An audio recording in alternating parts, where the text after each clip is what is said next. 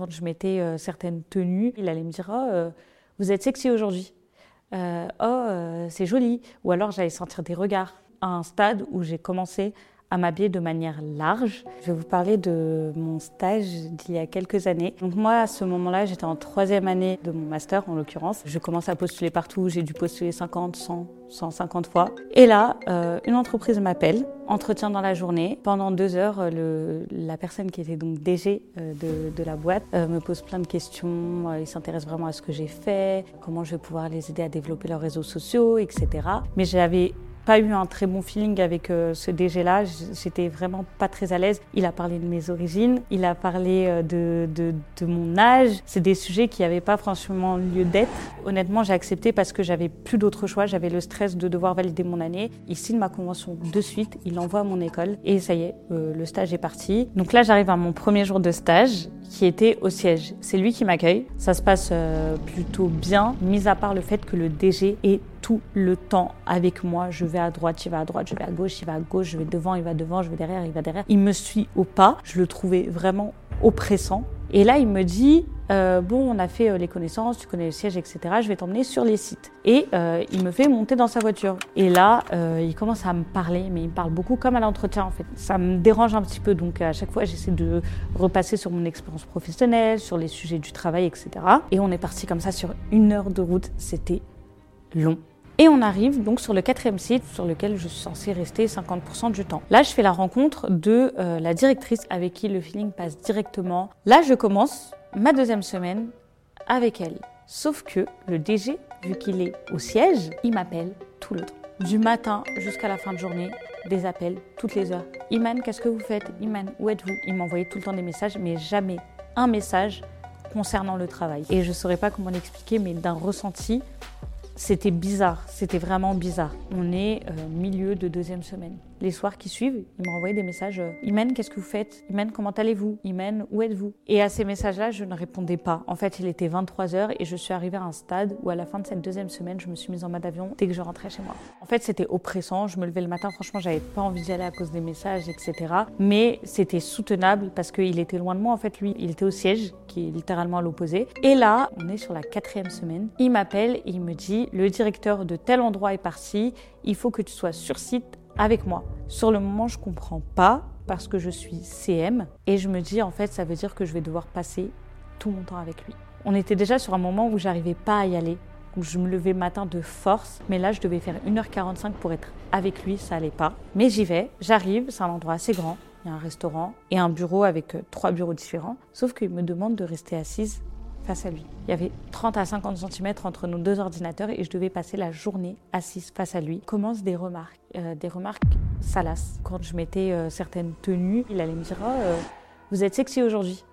Oh, c'est joli. Ou alors j'allais sentir des regards à un stade où j'ai commencé à m'habiller de manière large. Je, pleure la nuit, je pleure le matin, j'ai pas envie d'y être. Je décide d'envoyer un mail à mon école et leur dire de me rappeler pour que j'arrête ce stage au plus vite et que j'ai le temps de retrouver autre chose. Mon école me rappelle, mon tuteur de stage en l'occurrence, et je lui explique la situation sans trop entrer dans les détails parce qu'en fait j'avais honte. J'osais pas en fait parler de, du regard que j'ai ressenti euh, sur moi, j'osais pas parler des messages, des appels le soir, j'osais pas parler ça, j'ai juste dit que l'émission ne me convenait pas. Et là, il me dit, si jamais tu pars, tu ne valideras pas ton année. Il me dit, mais si tu veux, je peux appeler euh, la personne qui s'occupe de ton stage et discuter avec lui. Moi, à ce moment-là, j'ai pris peur. Ma voix tremblait au, au téléphone, mais je vois que mon tuteur de stage ne prend rien en compte et je me dis que c'est foutu, que je n'ai pas le choix. Mes parents payaient cher pour cette école, donc je ne pouvais pas foutre en l'air ma troisième année.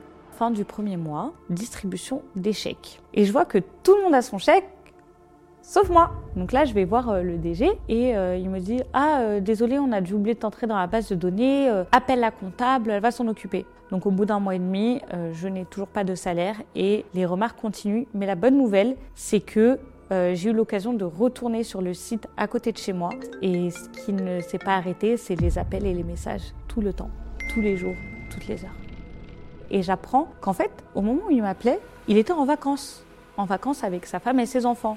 Un jour, je laisse mon téléphone sur le comptoir et là, il y avait un alternant qui était avec moi et qui me dit Bah, c'est marrant, pourquoi il t'appelle? Ça fait une semaine que j'essaie de le joindre pour qu'il signe ma promesse d'embauche et il ne me répond pas. Je réponds à l'appel, je lui dis euh, Allô, bonjour. Il me dit Oui, bonjour, comment tu vas? Euh, Qu'est-ce que tu fais? Et là, je lui dis D'ailleurs, euh, il y a un tel qui me demande sa promesse d'embauche, je vous le passe. Et là, je l'ai laissé avec. Franchement, c'est le seul moment où je me sentis bien quand il m'a appelé parce que je me suis dit que j'ai réussi à me débarrasser de lui et à le mettre dans une situation indésirable.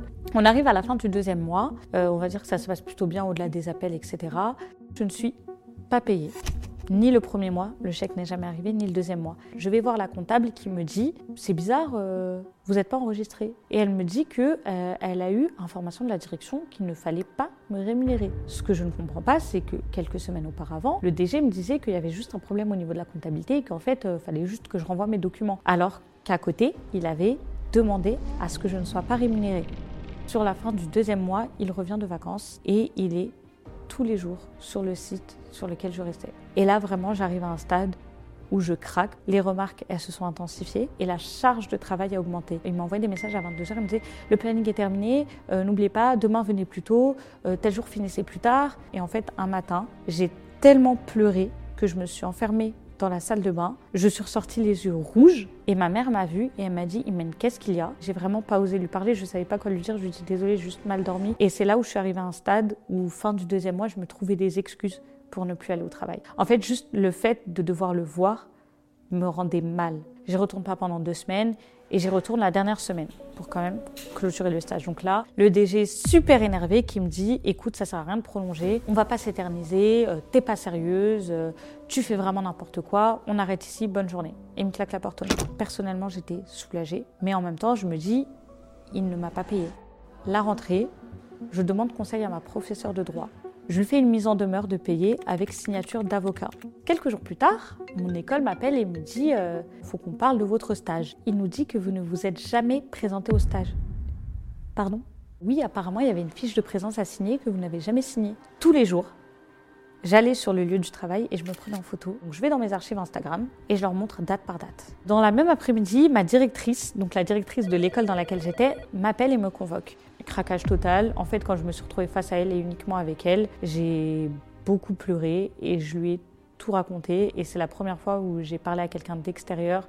Elle me dit Ne t'inquiète pas, je suis vraiment désolée que tu en sois arrivée à là. Et en fait, c'est elle qui vient me rassurer pour la première fois en trois mois. Et le soulagement de me dire Enfin, on m'écoute. Donc elle décide euh, d'appeler le DG de la boîte dans laquelle je travaillais. Elle lui explique que j'ai une avocate, que je suis dans mes droits parce que j'ai fait deux mois, une semaine, et que j'ai des preuves de ma présence. Même pas une semaine après, je reçois dans ma boîte aux lettres un chèque avec mes deux mois de stage payés. Quand je fais ma présentation de stage, ma directrice décide de mettre 17 juste pour que je puisse valider et en fait que ça compense. Et là, on arrive au stade où euh, je suis tellement soulagée que en décembre, je décide d'en parler à ma famille. Mon père était énervé au premier abord, mais pas énervé parce que je lui avais pas dit. Énervé parce que il s'est dit ma fille s'est retrouvée dans cette situation et j'ai rien vu. Et euh, du côté de mon école, en fait, il y a eu une remontée qui a fait qu'aujourd'hui, euh, à chaque fois qu'il y a un gros problème avec un stage, ça passe directement par la direction. On me conseille de porter plainte et j'ai dit que je ne voulais pas et que j'avais juste besoin d'en finir et de ne plus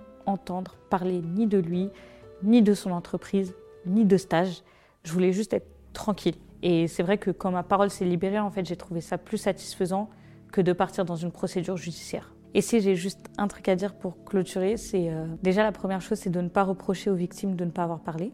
Et concernant les victimes, n'ayez pas peur de parler, n'ayez pas peur d'aller voir d'autres personnes. Si une personne vous rejette, allez, allez en voir une autre, et ainsi de suite, et ainsi de suite. Il y a forcément une personne sur 20 qui vous écoutera, et cette personne sur 20-là, ce sera cette personne qui va vous libérer.